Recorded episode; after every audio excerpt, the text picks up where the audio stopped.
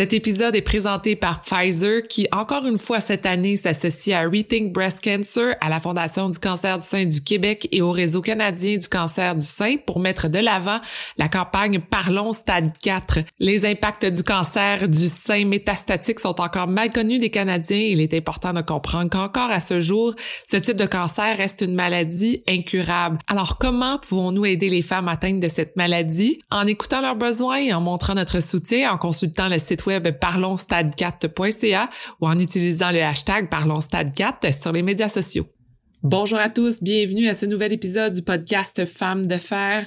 Merci d'être à l'écoute et cet épisode est très spécial pour moi et je l'espère pour vous aussi. Je parle avec Chantal Maillet et Arlène Baudin, deux femmes atteintes du cancer du sein stade 4 métastatique qui nous offrent un témoignage de vie absolument lumineux et je sais que c'est parfois confrontant d'entendre ce genre de discussion, mais l'une des choses que ces femmes ont besoin, c'est d'être entendues, d'être vues et de simplement se sentir écoutée. Alors ce podcast est mon cadeau pour elles et j'espère donner une parcelle d'énergie et d'espoir à toutes les femmes atteintes de cancer. N'hésitez pas à partager ces témoignages à des femmes dans le besoin. Savoir que l'on n'est pas seul dans notre combat, ça fait toute la différence. On les écoute dès maintenant. Bonjour à vous, je suis votre animatrice Sophie Momini et je me suis donné la mission de vous faire découvrir des femmes qui décident de faire entendre leur voix et de bouger les choses dans leur communauté, leur travail et leur famille. Peu importe où vous vous trouvez en écoutant le podcast, on a besoin de leaders positifs comme vous. C'est le temps de se laisser inspirer, d'ouvrir vos horizons et de changer le monde un pas à la fois. Bienvenue à Femmes de fer. Bonjour Chantal, bonjour Arlène, ça va bien? Bonjour, oui, ça va bien. Merci énormément de prendre le temps de me parler aujourd'hui. C'est vraiment un, honneur de discuter avec vous et de prendre le temps un peu aujourd'hui de démystifier la situation. Je veux parler, je veux lancer tout de suite le mot. On parle ici euh, du cancer euh, phase 4, le cancer métastatique euh, du cancer du sein. Et vous êtes deux personnes qui êtes atteintes de ce stade du cancer. Quand on m'a contacté pour en parler, pour moi, ça résonne énormément pour différentes raisons personnelles, mais également parce que ça fait plusieurs années que je suis impliquée euh, euh, dans cette cause-là et c'est quelque chose qui me touche énormément. Donc, je veux vous remercier de, de me parler aujourd'hui. Et euh, en fait, j'ai vraiment simplement le goût d'entendre votre histoire parce que j'ai goût de vous écouter aujourd'hui. Puis je pense que c'est ça qu'on qu'on a besoin de mieux comprendre et de mieux vous connaître. Et j'ai goût de commencer avec, euh, avec Chantal, en fait. Peut-être m'expliquer un peu, vous, votre situation. Euh, je sais que ça a été énormément euh, connecté au fait de la pandémie, tout ce qui est arrivé de votre côté quand vous avez reçu votre diagnostic du cancer du sein phase 4. Donc, peut-être M'expliquer un peu comment ça s'est passé. Ben, dans le fond, mon histoire, moi, a débuté euh, au fait de 2019 avec euh, une grosse grippe, mais euh, avec une toux assez intense et qui n'a jamais, qui, qui est jamais partie. Ça a débuté en décembre, à janvier, février, ça a continué. Je suis partie en voyage. Puis en voyage, je sais pas si c'était les pays chauds, mais j'ai comme euh, la toux a diminué là-bas. Euh, c'était pas la même température, mais je voyais que j'étais fatiguée. Euh, j'étais une grande marcheuse. Puis quand je faisais des activités, disons que l'énergie était pas la même que, que d'habitude. Et puis à mon retour de voyage, euh, la tour, elle a recommencé. Et puis là, c'est là que j'ai décidé d'aller voir mon médecin de famille, puis dire, euh, écoute, j'ai une toux qui qui cesse pas. Viens m'envoyer passer euh, une radiographie des poumons. Peut-être une semaine après, elle m'a informé qu'on voyait quelque chose sur les poumons, qui était un liquide, du liquide, de l'eau, et puis qui avait aussi des nodules. Alors moi, ben en avril, dans le fond, à Pâques 2020, j'étais en dessous du scanner pour m'annoncer le lendemain que j'avais probablement un cancer du sein. Le diagnostic, c'est quand même des fois long, le temps qu'on fasse tous les tests puis euh, que les médecins aient les résultats. Alors, le 11 mai 2020, j'avais un diagnostic euh, de cancer du sein, stade 4, métastatique. Mm-hmm. Euh, mon cancer était propagé dans les os et dans mon poumon. Moi, c'était pendant la pandémie. Je suis revenue de voyage et une semaine après, on ne pouvait plus euh, quitter la frontière. Et pour les résultats, euh, ben, c'était au téléphone. Alors, vous imaginez, euh, je me souviendrai tout le temps, ma fille avait perdu son emploi par la pandémie. Elle était assise à côté de moi. Mon conjoint était assis de l'autre côté. On était à la table de cuisine. Et là, j'ai reçu par téléphone mon diagnostic. Alors, quand je vous dis, je vous dirais que ça a été, puis c'est comme c'était hier, c'est comme un coup, hein, c'est c'est comme l'ancienne, une ancienne annonce sur le cancer où tu mm-hmm. vois la, la, chaise partir derrière. C'est la, c'est le même effet et c'est le même effet pour euh, notre famille, nos proches. Euh, mon conjoint, euh, il était sûr qu'il avait mal compris. Euh, euh, il était sans mots. Euh, il dit ça se peut pas, euh, faut qu'elle répète. Puis c'est pas facile parce que pendant la pandémie, tout, on était coupé de tout. Hein, même les résultats, quand il fallait j'aille à l'hôpital pour voir l'oncologue, pour faire une mammographie, etc. Mais j'étais toujours toute seule. sais, mon conjoint attendait dans l'auto. c'était l'hiver, tu sais, des fois, ça faisait froid. il m'attendait dans l'auto, mais j'étais j'étais seule. Euh, par contre, il y avait une belle équipe de soins. Oui, une infirmière m'a tenu la main, euh, mais c'est pas comme la main de ton conjoint ou la, main de tes enfants. C'est mm-hmm. totalement différent. En fait, c'est ça mon histoire. Puis aujourd'hui, ça fait 16 mois que j'ai euh, ce diagnostic-là. On mm-hmm. apprend à vivre avec. Mm. Quand vous dites que ça fait 16 mois et qu'on apprend à vivre avec, comment au jour le jour, comment vous le vivez? Vivre au jour le jour, c'est parce que Comment je peux le faire? C'est parce que je suis bien entourée. Euh, je vous dis pas que c'est facile à tous les jours. Je vous dis pas qu'on ne, on ne fait pas de deuil parce qu'il y a des deuils à faire, euh, notamment sur euh, euh, la carrière. Si tu veux changer de carrière, c'est tu peux pas dire à, un nouvel employeur, ben écoutez, j'ai le cancer, voulez-vous m'embaucher? Tu sais, c'est toutes mm. des choses comme ça qu'on pense. on apprend à vivre avec parce que je pense que la vie continue autour de nous aussi. Euh, c'est pas parce que toi, moi, je suis malade que mes enfants, que mon conjoint, que mes amis, eux, leur vie continue, continue pas.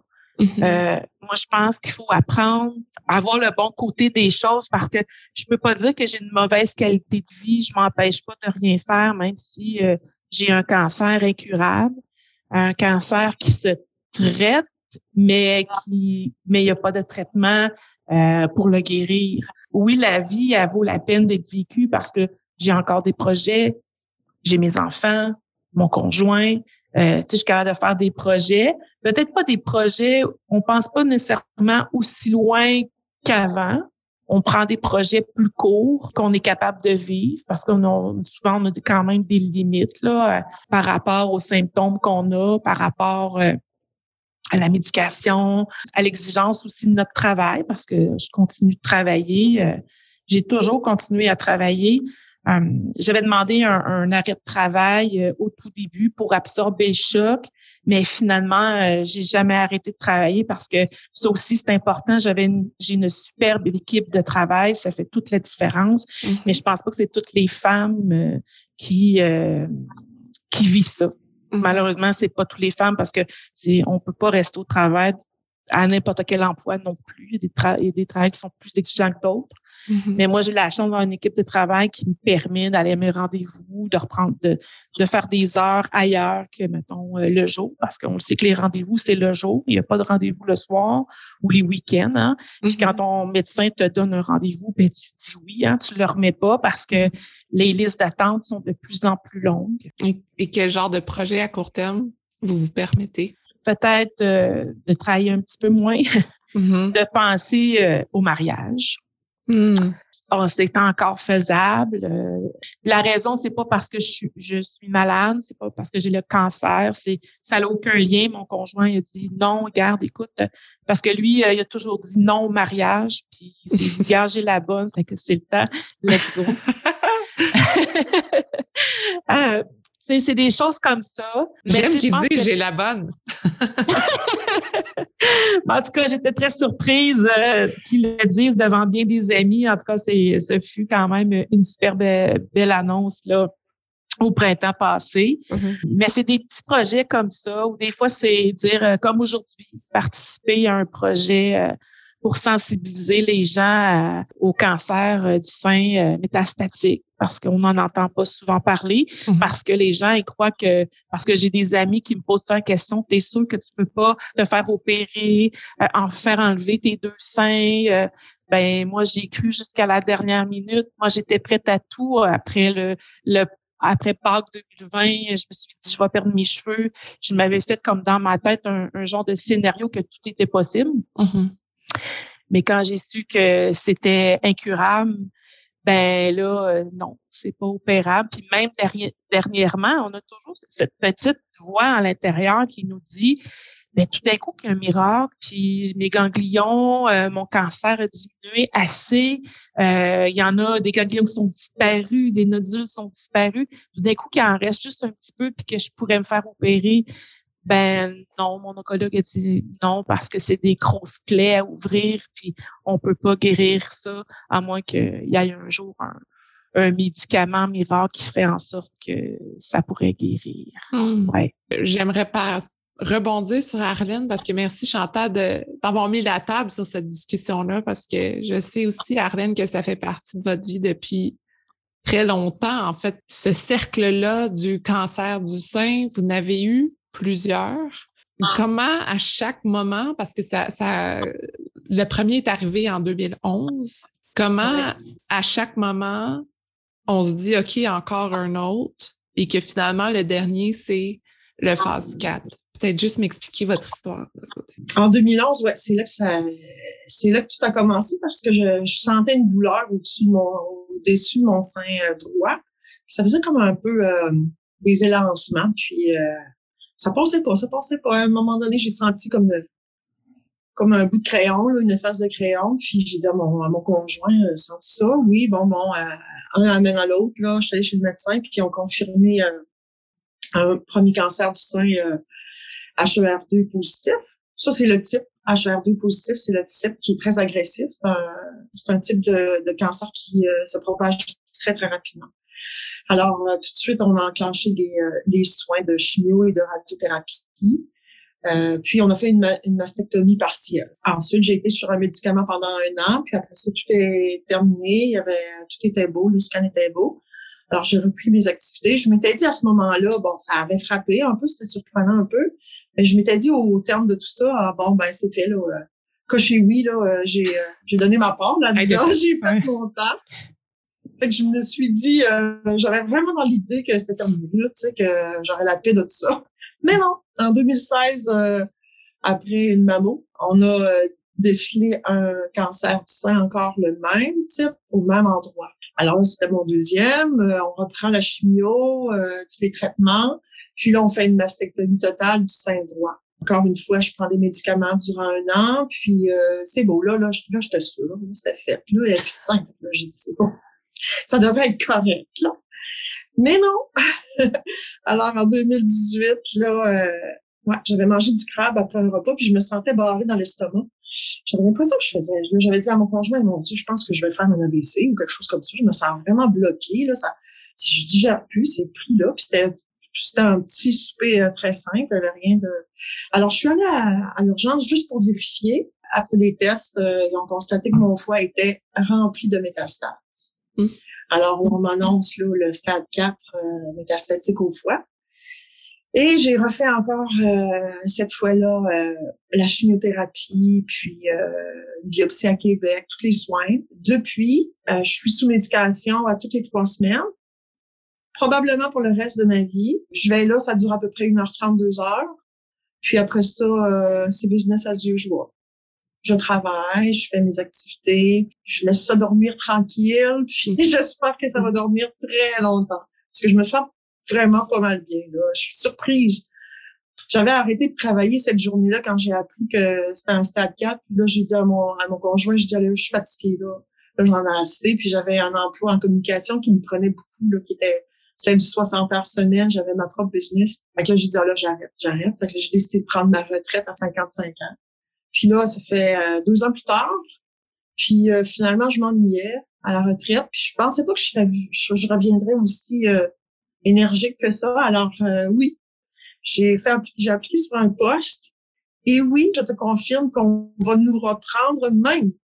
Il ose nous reprendre au travail, même si on a un cancer du sein stade 4. Alors, j'ai eu un emploi depuis le mois de juin. Et oui, je me suis mariée, moi aussi, le 31 juillet de cette année. C'est fait. Alors, tout ce que tu m'as dit, oui, c'est possible. Alors, je l'ai fait. Et j'en suis là. Oui, c'est ça. votre, euh, votre attitude, votre énergie est tellement positive que est-ce que vous l'avez ressenti éventuellement revenir, cette énergie-là, ou elle ne vous a jamais quitté pendant tous ces traitements-là? Qu'est-ce qui a fait que vous êtes capable de garder? En fait, depuis le début, là, je me dis tout le temps, les gens ils disent Ah, t'es une battante, tu luttes, tu vas, tu vas gagner contre lui. Mais j'ai jamais senti ça, ça. Je pouvais m'approprier ce, ce langage-là. Tu sais, je suis pas une battante tellement. Moi, j'ai toujours pris que j'ai toujours regardé ça comme faire du surf. Là. Monter la vague, descendre la vague, monter la vague, descendre la vague. Je suis une excellente surfeuse. Hmm. Quand c'est creux, là, je me repose. Quand ça remonte, j'ai de l'énergie, je m'amuse. Je sens que ça descend, je me repose. Fait j'ai toujours été, euh, ça a été mon parcours, ça. Euh, respect de mon, euh, de mon physique puis de mon mental. Puis je trouve que c'est comme ça que je, que je peux le mieux le, vivre avec. Hmm. Ça a été, euh, c'est un peu ma solution. Vous avez dit que vous avez euh, arrêté de travailler, que vous êtes retourné aux études, mais et est-ce que c'est ça? Pourquoi vous avez décidé de retourner aux études? Je trouvais que malgré que je pouvais là, euh, prendre ma retraite à 55 ans, je, me disais que j'ai toujours été curieuse, j'ai aimé apprendre, puis je me, je me disais peut-être qu'un métier qui pourrait combiner le fait d'être à la maison puis euh, me parfaire dans quelque chose où je pourrais travailler à l'occasion pour me désennuyer, ce serait bon. Alors, je suis allée, euh, j'ai commencé à étudier par correspondance à l'Université Laval en, euh, en révision linguistique, révision de documents, puis correction, traduction. Alors, je me suis mis à étudier là-dedans. Ça a été plaisant. C'est 8 ou 9 heures par semaine. Ça me permet de faire des contrats à la maison si j'avais eu le goût. Après ça, j'ai commencé à garder les chiens des voisins, puis les petits enfants des, des amis de ma fille. Puis là, finalement, j'étais devenue tellement euh, tellement occupée dans mes semaines que je me suis dit, bon, je suis bien d'aller travailler. c'est comme ça. C'est juste simplement comme ça. Il y a eu une offre d'emploi, puis c'est 35 heures, pas de temps supplémentaire, pas de téléphone fourni. Et je pourrais faire 28 heures à partir du 20 parce que je serai... Euh, euh, j'aurai ma permanence. Alors, je pourrais prendre un horaire allégé de 28 heures. C'est ce que je vais faire. 28 heures par semaine, c'est quatre jours. Pour moi, ça va me convenir tout à fait. Comment ça se passe, les traitements, justement, euh, l'accès aux traitements quand on est euh, plus éloigné des grands centres? Pour ma part, ça a été pas si mal, quoique j'ai dû voyager un peu. J'ai eu à aller faire une biopsie à Québec. J'ai la radiothérapie se fait pas à cette île, alors je suis allée, j'ai choisi Rimouski, je suis allée faire ça là. Donc j'ai déménagé à Rimouski à peu près trois mois. Mais sinon, les, tout ce qui est chimio, puis les soins, les, autres rencontres, ça se fait à cette île, sans, sans problème.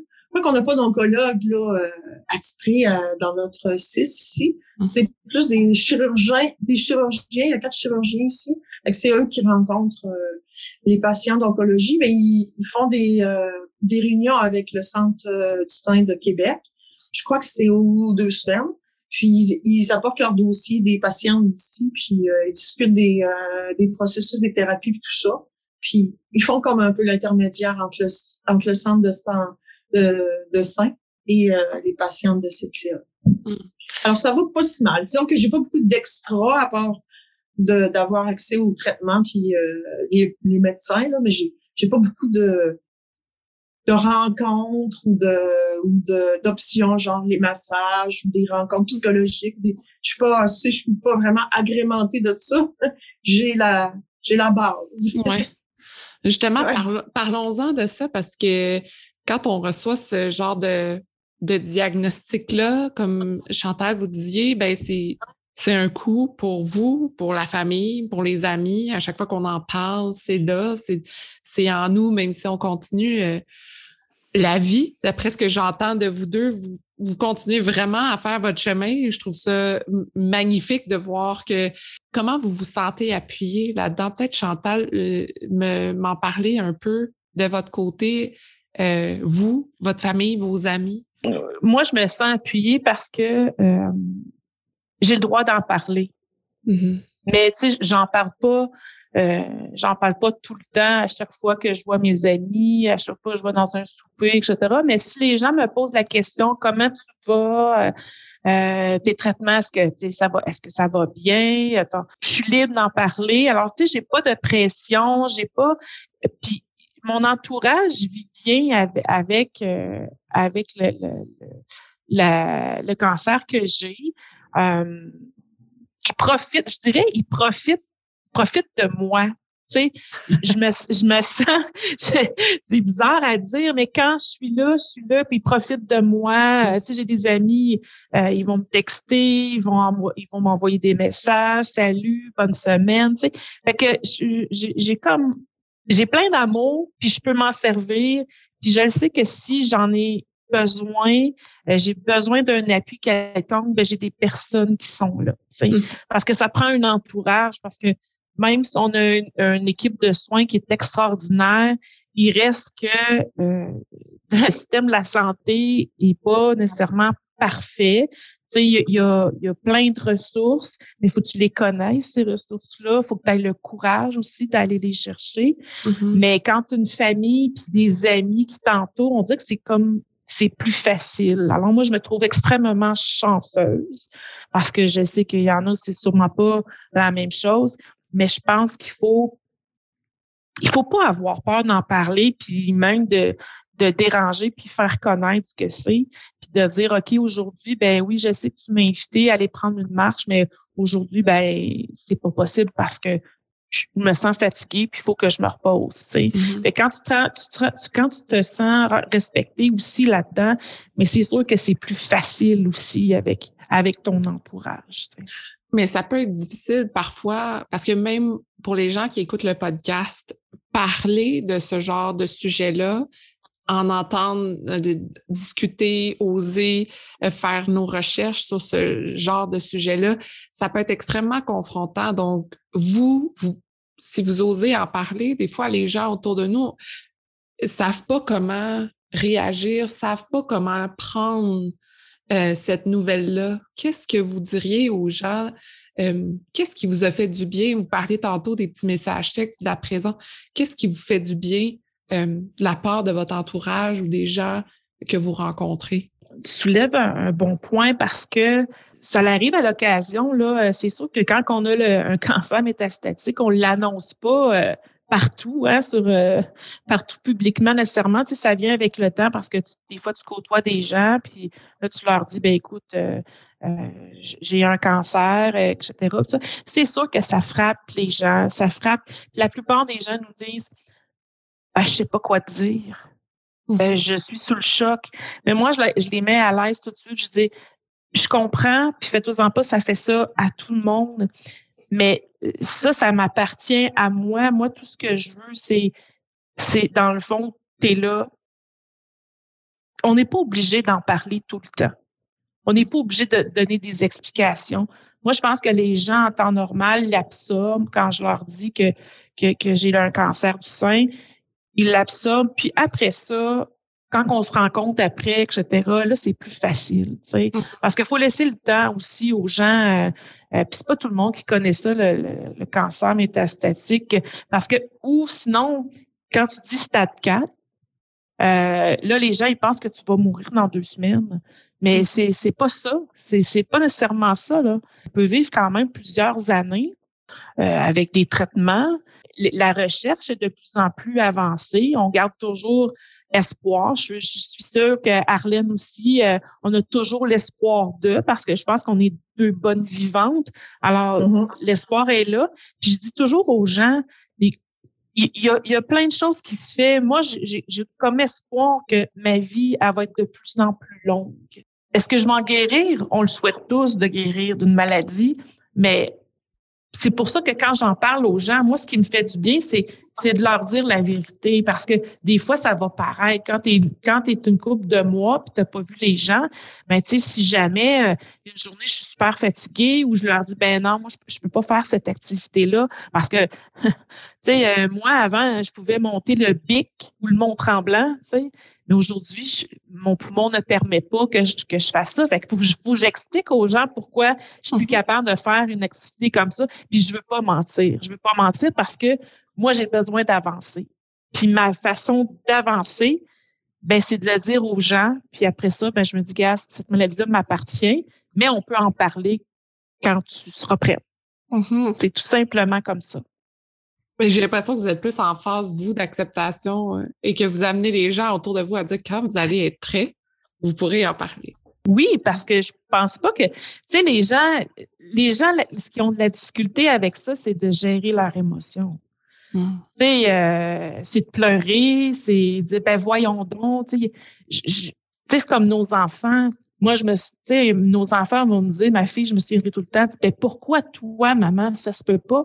Mm-hmm. Tu sais, t'es super généreuse, t'es gentille, t'es une bonne mère, etc. Mais je dis à ma fille, écoute, ben pourquoi pas moi? Pourquoi une autre femme? Il n'y a aucune femme qui mérite d'avoir un cancer comme ça. Alors, ben, c'est moi c'est moi que ça tombe sur moi. Puis moi, ben, faut ça fait partie d'une épreuve, ça fait partie de la vie. C'est, c'est. Puis moi, je me dis, je, oui, c'est peut-être, c'est pas un, combat pour moi, c'est plus un.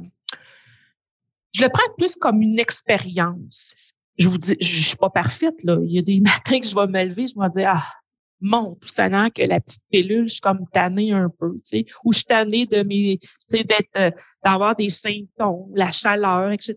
Mais, tu sais, je suis pas parfaite.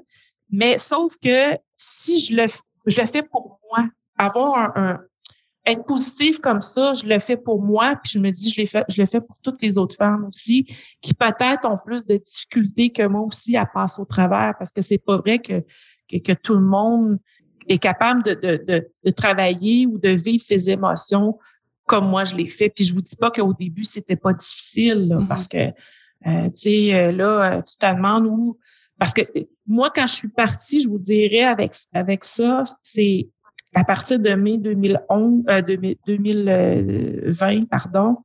Euh, moi je me suis dit une saison à la fois. Une saison à la fois. Quand j'en ai passé une, c'était comme une victoire.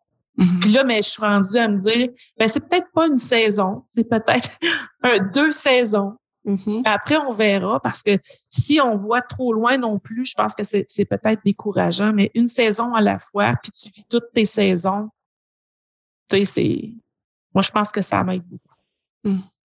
Vous, Arlène, qu'est-ce que vous dites aux gens autour de vous quand les gens comprennent ce qui se passe? Je me considère comme une femme d'expérience là-dedans parce que euh, ça fait ça fait une dizaine d'années. Puis à travers ces dix ans-là, je suis quand même parvenue à changer d'emploi. Je me suis lancée en affaires. J'ai construit une maison. Euh, ça, ça s'est tout fait dans ces dix ans-là quand même. Là. Mm-hmm. Alors pour moi, là, euh, avoir un cancer, c'est une maladie chronique. C'est pareil comme ma fille qui fait de l'épilepsie puis qui doit vivre avec au quotidien, puis faire attention. C'est pareil comme mon neveu qui a un diabète de, type 2, puis qui doit vivre avec ça au quotidien. C'est comme une de mes tantes qui a de l'Alzheimer. Pour moi, c'est c'est ça. Je vis avec ça maintenant. C'est à l'intérieur de moi. Ce sont des cellules HER2 qui se multiplient, qui sont surexposées, qui se multiplient euh, trop rapidement. Ça ça vient pas de nulle part d'ailleurs. Là, c'est dans mon système, puis c'est c'est ça. Moi, j'ai j'ai mon lot, puis toutes les toutes les autres personnes qui ont leur maladie, ils ont leur lot, ils doivent vivre avec, puis tout ça. Je sais que que dans le cas d'un cancer de type HER2, ils disent que je n'ai que 20% de chance de passer à travers cinq années. Là, je suis rendue à trois. Je continue mon petit chemin, mon petit train-train. J'ai encore un, un, peu de choses à faire. Là. Mm-hmm. Mais sinon, euh, les effets secondaires sont, sont, sont négligeables. C'est presque pas d'effets secondaires avec la médication. Alors, euh, c'est sûr qu'il y a un peu de fatigue puis des choses comme ça, mais je crois qu'il y en a qui sont encore plus mal pris que moi, je pense. sérieusement, là, euh, je, sérieusement, là, je suis capable d'aller au ski, je suis capable de faire des voyages, je suis capable de faire mon yoga sans problème. fait je, suis vraiment contente de, mm. de, comment ça se conclut jusqu'à date. Mm-hmm. J'entends beaucoup d'espoir quand vous parlez, Chantal et Arlène. Est-ce que est-ce qu'on a le droit de parler d'espoir quand on parle d'un cancer qui ne, pour l'instant, n'a aucun traitement pour guérir? Oui, on a le droit de parler d'espoir. Puis il faut parler d'espoir. Il faut continuer à avoir de l'espoir parce que euh, sinon la vie, euh, la, vie, elle serait trop difficile, je pense, à, avec euh, ce type de cancer. il faut garder l'espoir aussi parce que, vous savez, moi, ce qui m'aide aussi, ce qui m'a beaucoup aidé après le diagnostic, c'est de faire des recherches puis aller voir les ressources qui existaient. Moi, j'ai regardé Parlons euh, Stade 4 de la, Société canadienne du Québec euh, du cancer du sein. moi, ça m'a beaucoup aidé de voir et d'entendre, de lire aussi des femmes qui vivaient la même chose que moi, ou pratiquement la même chose. Moi, ça m'a donné espoir de continuer parce que je me rends compte aujourd'hui que les femmes que j'ai vues, soit par des vidéos, des lectures, ben ce que aujourd'hui je, je, parle, puis comment je suis, puis quand même que j'ai de l'énergie pour continuer euh, à faire toutes mes activités, ben c'est ce que j'ai vu. Mmh. Alors c'est vrai ce qu'elle raconte. Alors pour moi, ça m'a donné beaucoup d'espoir, puis je le garde cet espoir-là parce que je pense que si on recule peut-être plusieurs, plusieurs années en arrière, ben peut-être que j'y serais plus si ça aurait été le cas, s'il n'y aurait pas eu de la recherche. Mm que moi, je pense qu'il y a beaucoup de monde qui travaille à, trouver euh, des traitements, des médicaments. Alors, moi, je crois en eux. Je crois à la recherche. Puis, tu sais, même, même nous, là, puis ça paraît curieux, tu sais, nous, on, on, on porte ce, ce gène-là, ce, ce cancer-là.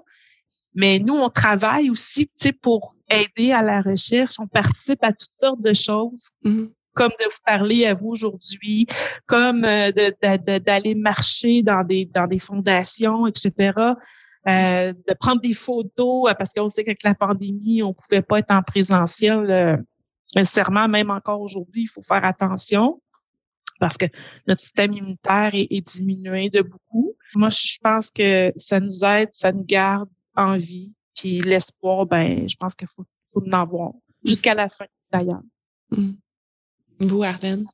Ben, l'espoir, il y en a, c'est sûr, parce que, disons qu'il y avait, euh, si je pense à, il y a peut-être euh, une douzaine d'années, le type de cancer que j'ai, il ne se guérissait pas. Mm-hmm. Il ne se guérissait pas. Ils ont trouvé un médicament dans les dernières 10-15 euh, ans puis, euh, il est assez magique. il fonctionne super bien. Toutes les personnes qui sont HIV positifs, qui sont traitées avec ce médicament-là, ça donne quelque chose. Ça, ça vraiment, ça prolonge notre vie, puis ça stabilise. Puis ça met les, euh, ça laisse les métastases en dormance. Puis euh, les effets secondaires sont, sont négligeables. Justement, la, réalité pour vous euh, en temps de pandémie, vous n'avez glissé un mot, Chantal, sur le fait que on a tous été un peu isolés, chacun de notre côté, et nous, on a hâte de, de retrouver nos activités normales. Mais est-ce que pour vous, qui avez des traitements et qui avez un système immunitaire un peu plus euh, affaibli, est-ce que est-ce que ça vous impacte encore énormément la pandémie? C'est un petit peu plus normal qu'avant. Je vous dirais qu'au début, quand la pandémie est arrivée, c'est sûr que de voir des gens, même mes enfants, euh, euh, c'était difficile euh, pour le, mon conjoint aussi parce que lui, il fallait qu'il continue à travailler. Hein. lui, il côtoyait des gens aussi, même s'il y avait des mesures strictes, le masque, lavage des mains, etc., comme on, on connaît, mais il fallait faire très attention, mais il faut faire attention encore aujourd'hui. Je, me réserve, je me réserve le droit, si vous voulez, d'aller, euh, c'est nouveau, les spectacles où, euh, euh, où il y a des bains de foule, si on peut dire, même si c'est en plein air. Je, ne me donnerai pas le droit encore parce que c'est trop présent. Euh, là.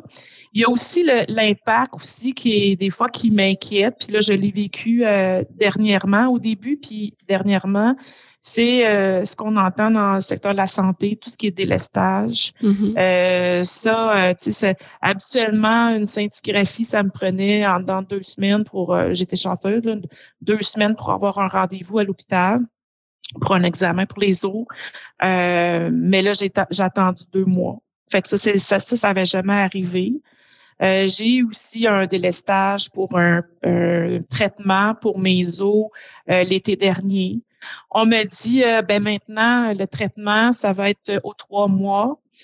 Et puis trois mois après, je suis allée faire mon traitement et puis là, on me, on me dit, ben là, est-ce que vous voulez votre traitement au mois ou aux trois mois? Ben, j'ai dit, ben, vous m'avez dit maintenant, c'est aux trois mois. Ah, là, ben non, mais c'est parce que vous faisiez partie du délestage, mais on ne me l'a jamais dit. Mm-hmm. Fait que, c'est un peu des choses comme ça que les, les femmes peuvent vivre. Euh, je sais, je sais que les listes d'attente s'allongent de plus en plus. Et je sais qu'il y en a aussi qui hésitent à aller passer leur examen, d'aller mm. voir leur médecin. Moi, je les encourage fortement parce que faut pas attendre, faut pas attendre. Parce que moi, dans mon cas, euh, ça ne paraît pas nulle part, moi, que j'ai un cancer du sein. Je, je, je, même le médecin, il sent rien. Je, j'ai pas de bosse. Je, les ganglions sont à l'intérieur. Mon sein est intact. Alors, il faut, il faut aller voir. Tu sais, moi, je me dis, ben, est-ce que si j'avais été voir mon médecin deux mois avant, pendant que j'avais encore ma toux, ça aurait changé quelque chose? Probablement, je me dis probablement pas mais euh, il faut euh, il faut aller. Mais euh, la pandémie, ça, ça a des effets sur les examens, les résultats, les rendez-vous. c'est difficile de choisir nos rendez-vous aussi quand on travaille, hein, parce qu'on on, on, en conséquence de, même si mon horaire me le permet de le faire, mais c'est pas tout le monde. je pense que Arlène et moi, je pense qu'on est comme privilégiés là-dedans, ça existe mais c'est pas toutes les femmes qui peuvent continuer à travailler, puis j'en suis sûre. c'est pour ça qu'il faut aller chercher les ressources, euh, même pendant la pandémie, même si c'est difficile parfois à les avoir. Mais je pense que ça recommence à prendre le cours normal, un petit peu plus normal. Mais je sais qu'au niveau du système de la santé, euh, c'est difficile actuellement. Euh, j'espère que les cas de cancer, euh, je dis pas que les autres maladies sont pas importantes, mais je pense qu'une femme qui a euh, un cancer du sein devrait avoir son diagnostic euh, rapidement. Aussitôt que tous les, les, les, examens sont faits, on devrait pas attendre sur une liste d'attente un mois, deux mois pour avoir notre résultat. Mhm. C'est très angoissant pour les femmes. Euh, c'est difficile euh, émotionnellement. C'est difficile aussi pour la famille, les enfants. Hein. Fait que on veut pas euh, se ramasser à l'hôpital pour rien, surtout pas avec avec la pandémie. On veut pas aller là n'importe quand puis dégrader puis passer du temps à l'urgence parce que l'hôpital c'est pas un lieu pour quand on a un système immunitaire, c'est pas la meilleure place où aller. Fait que mm. plus on y va, plus on se met en danger, même s'il y a des protections, même si euh, les soins, euh, que ce soit les infirmières ou euh, les autres types d'emploi, c'est, même s'ils se protègent puis ils font attention, mais on peut, on, pourrait attraper la COVID-19. Ben, pour ma part, puisque je suis sur la côte nord, puis ça a été longtemps une région quand même sauvegardée de, de, la pandémie, il n'y avait pas beaucoup de cas.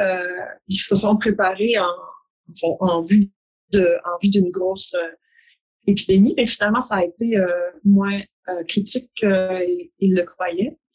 Moi, je dirais qu'après avoir eu deux fois des, des congés de maladie en 2011 puis en 2016, je dirais que celui que j'ai eu en 2018-19 pour pour le stade 4, ça a été mon, mon congé qui a été le plus intéressant parce que j'avais du monde avec moi pour la première fois. Avant, j'étais tout le temps toute seule. Les deux fois que j'avais fait ma chimio, mais là, curieusement, ma fille faisait de l'école par alternance. Et mon conjoint, il y avait plus de congés aussi. Fait que j'avais du monde à la maison plus que les deux autres fois. Fait que ça, j'ai apprécié ça. Mm-hmm. J'avoue que j'ai apprécié ça. Ben, pour ma part, j'étais tout aussi isolée, mais au moins, j'avais du monde avec moi cette fois-là. Mm. Mais la seule chose qui m'a vraiment, ben, en tout cas, une chose qui m'a vraiment euh, euh, choqué un peu, c'est que mon euh, ma chirurgienne oncologue m'a téléphoné en, au début de la période de pandémie, puis euh, pour faire une petite consultation téléphonique. Puis à, la, fin de la consultation, elle m'a dit, euh, Arlène, euh, il y, a, y, a, une question que je dois te poser. Elle dit, je dois poser ça à toutes les les personnes qui sont aux prises avec un cancer de stade 4. Elle dit, si jamais il y a plein de monde à l'hôpital pour la, la, pandémie, puis on n'en voit plus dessus, puis que toi, tu arrives avec euh, des symptômes de pandémie, puis que tu es vraiment malade, en, mauvaise posture, qu'est-ce que tu veux? Est-ce que tu veux qu'on s'acharne ou est-ce que tu veux qu'on te laisse aller? Wow. Mm. J'ai dû y réfléchir un peu. J'avoue que j'ai dû y réfléchir un peu parce que d'un côté, je vais tellement bien que je me dis, euh, je suis encore bonne pour euh, la route encore. Mm. Puis d'un autre côté, je me dis, OK, ouais, mais là, si jamais mon stade 4, il, il, fait en sorte que je, je, je, je termine bientôt. Euh, alors, qu'est-ce que je fais? Écoute, j'ai répondu, là, je vous donnerai pas ma réponse, mais j'ai répondu, mais ça, ça m'avait un peu saisi. Là, j'étais, ouf, je m'attendais pas à une question comme ça. Mm. Mais sinon, euh, j'ai fait attention, j'ai, été prudente, puis j'ai, euh, suivi mes rendez-vous, mais j'ai pas eu, tu sais, je suis pas tombée dans une période où j'avais besoin d'opération ni rien, là. tout était fait déjà. Fait que, mm. depuis ce temps-là, moi, j'ai mes traitements aux trois semaines, puis c'est tout c'est tout ce que j'ai. J'ai des prises de sang, j'ai des scans ici et là, mais j'ai pas subi de, de, de délastage du tout. Là. Pour ma part, ça a bien été. Merci beaucoup, euh, Chantal et Arlène, pour vos, vos, témoignages. Je veux, le temps file, alors je veux vraiment finir euh, l'entrevue avec un petit questionnaire que je me permets de poser à toutes les femmes qui passent euh, sur le podcast. Pourquoi avez-vous de la gratitude aujourd'hui? je dirais parce que la vie est trop belle. La gratitude, ouais, la vie est belle. Mm-hmm. Qu'est-ce qui vous fait dire ça? Tu sais, il y a des gens, il y a des gens qui, quand ils ont un cancer, ils, ils vont, ils sont prêts à tout changer, leur mode de vie, tout ça. Puis il y a des gens, des fois, qui me demandent, ah, euh, qu'est-ce que tu as changé dans ta vie, tout ça? Ben, pas grand-chose, parce que j'aimais ma vie avant. Alors, je l'aime encore dans le fond, c'est ça. Je pense que je l'aimais ma vie, je l'aime toujours. Alors, j'ai une gratitude pour cette vie-là que j'entretiens puis avec euh, mon entourage. Hmm.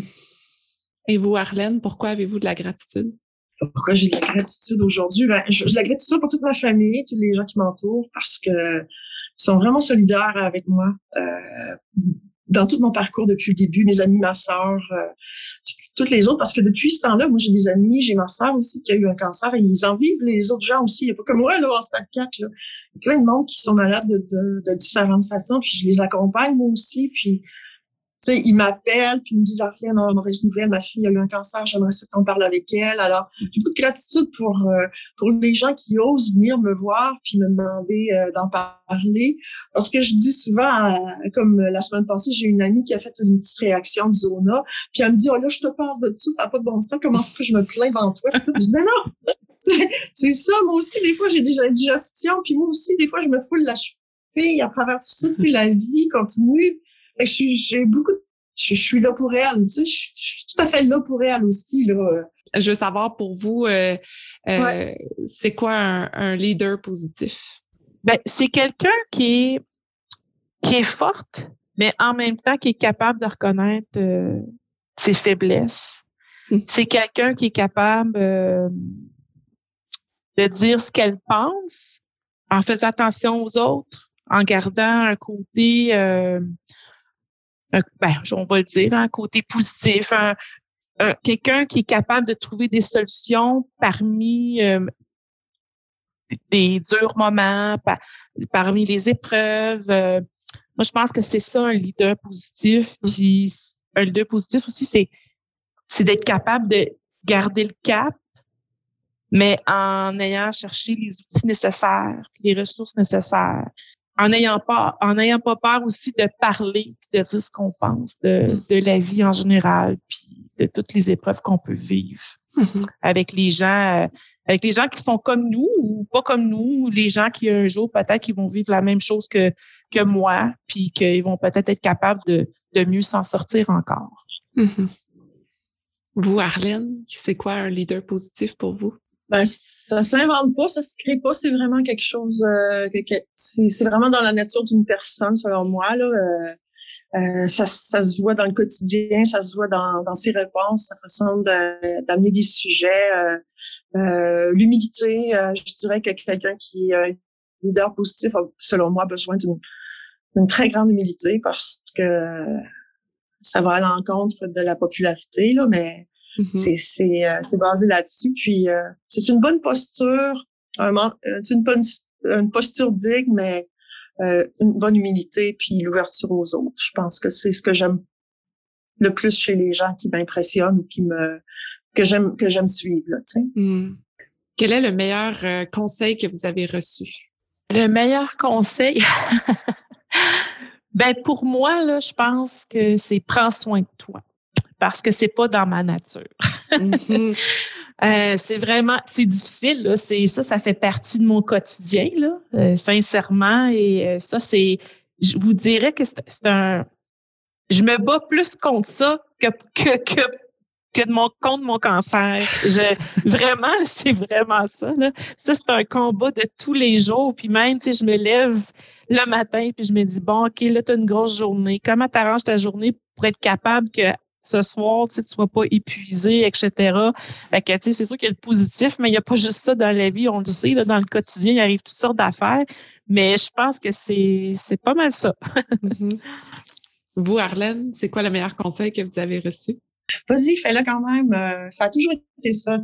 C'était là, là, je rêve de faire un, un voyage de VR avec mon conjoint des euh, plusieurs mois. Puis euh, là, je me disais, je disais à mon médecin, ouais, mais là, comment je vais faire pour venir suivre mes traitements? Puis aux trois semaines, on va s'arranger, vas-y, vas-y, fais-le, fais-le quand même. Fait que je l'aime bien, C'est un très bon conseil. La chose dont vous êtes le plus fier. Je pense que là-dedans, dans, dans, cette histoire-là, je pense que c'est la réaction de mes enfants. Hmm. Mes enfants.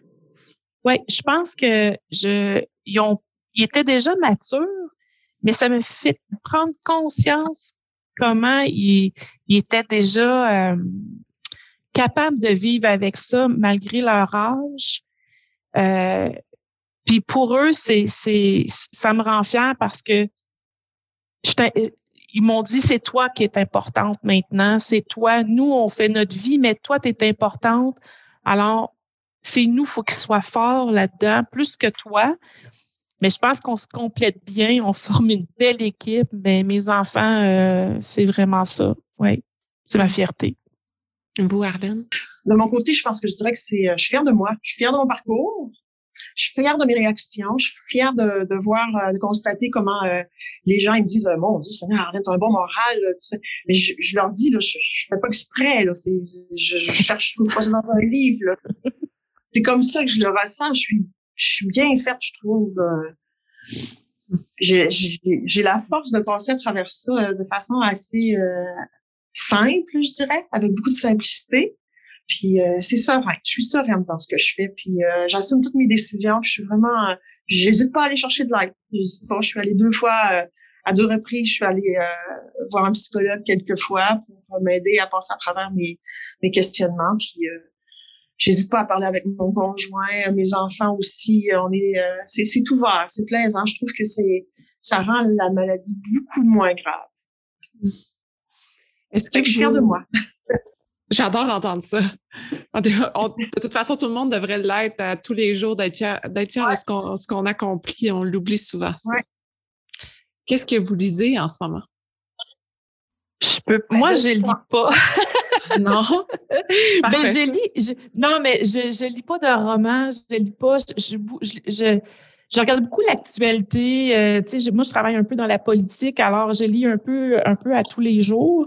Je vous dirais, ben, c'est pas vrai que je lis pas. C'est vrai. Ce que je lis, dans le fond, c'est ce qui me fait le plus de bien.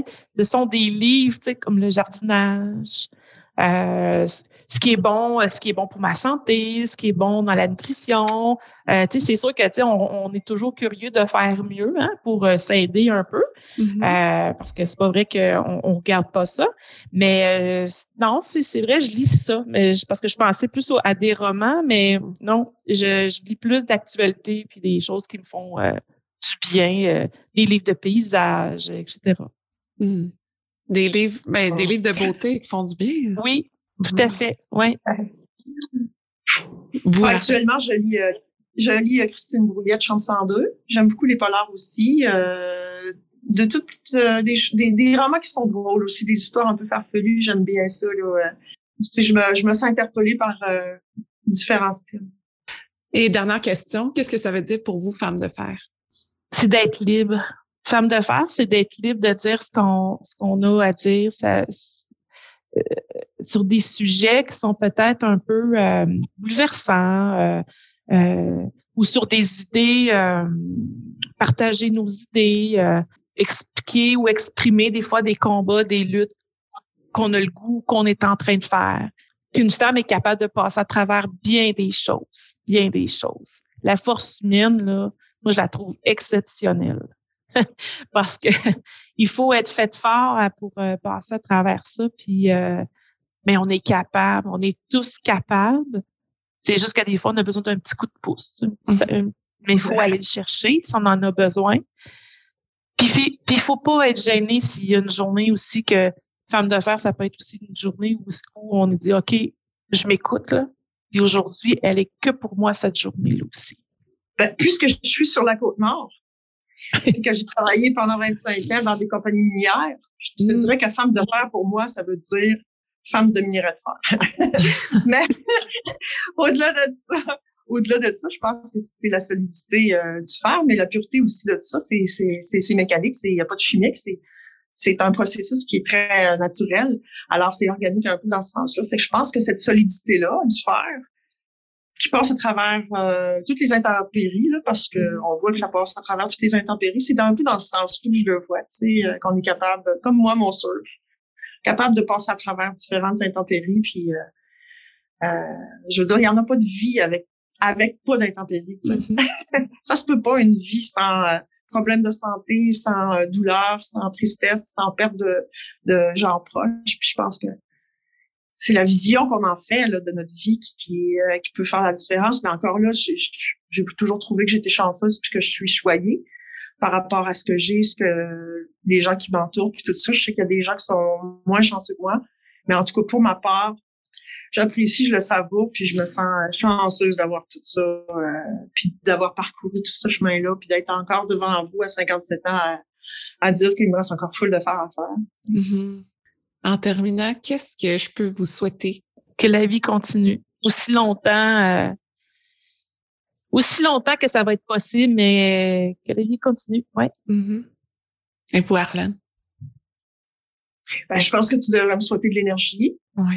Euh, pour continuer mon, mon, parcours. Je pense que c'est la, la, chose que j'aurais le plus besoin. J'espère de pas trop perdre d'énergie puis pas trop fatiguer avec le temps. Mm. Ça, ça, ça, ça, serait vraiment apprécié puis que ma santé mentale euh, reste aussi euh, aussi saine que ça. Merci énormément, Chantal et Arlène. Vous m'avez donné, je, veux vous donner énormément d'énergie, mais vous m'en avez donné. Vous avez partagé votre histoire de façon euh, très simple et magnifique en même temps. Il y a beaucoup d'espoir et il y a beaucoup de lumière aussi. je vous en souhaite énormément euh, je vous souhaite une solidité dans tout le processus que vous mhm. faites à tous les jours. Prenez soin de vous. Je pense que ça, c'est, c'est quelque chose que je dis depuis vraiment longtemps à tout le monde autour de moi. Puis je vous, je vous le dis aussi parce qu'on on a tendance à l'oublier des fois. Merci énormément d'avoir parlé de votre vie. C'est un magnifique témoignage. Et moi, j'invite les gens, euh, si vous voulez avoir encore plus d'informations euh, sur euh, le cancer du sein phase 4, d'aller voir euh, parlonsstade4.ca. Voilà, comme Chantal vous disiez, il y a plein de témoignages sur ce site-là, toutes les informations. et quand on prend soin de nous, on s'écoute, on comprend, on va chercher de l'aide. Et merci beaucoup de votre témoignage. C'est ce qui, c'est ce qui rend ça encore plus facile. Merci beaucoup. C'est un immense plaisir. Merci. vraiment intéressant. Merci. Merci Au revoir. Merci d'avoir écouté l'entrevue jusqu'à la fin. J'ai énormément de gratitude pour votre présence et j'espère que vous êtes totalement inspirés. Si vous voulez garder contact, rendez-vous sur le Instagram de Femmes de Fer et vous pouvez également vous abonner au Patreon de Femmes de Fer pour encourager l'équipe à produire encore plus de contenu pertinent pour vous. Je vous souhaite une magnifique journée.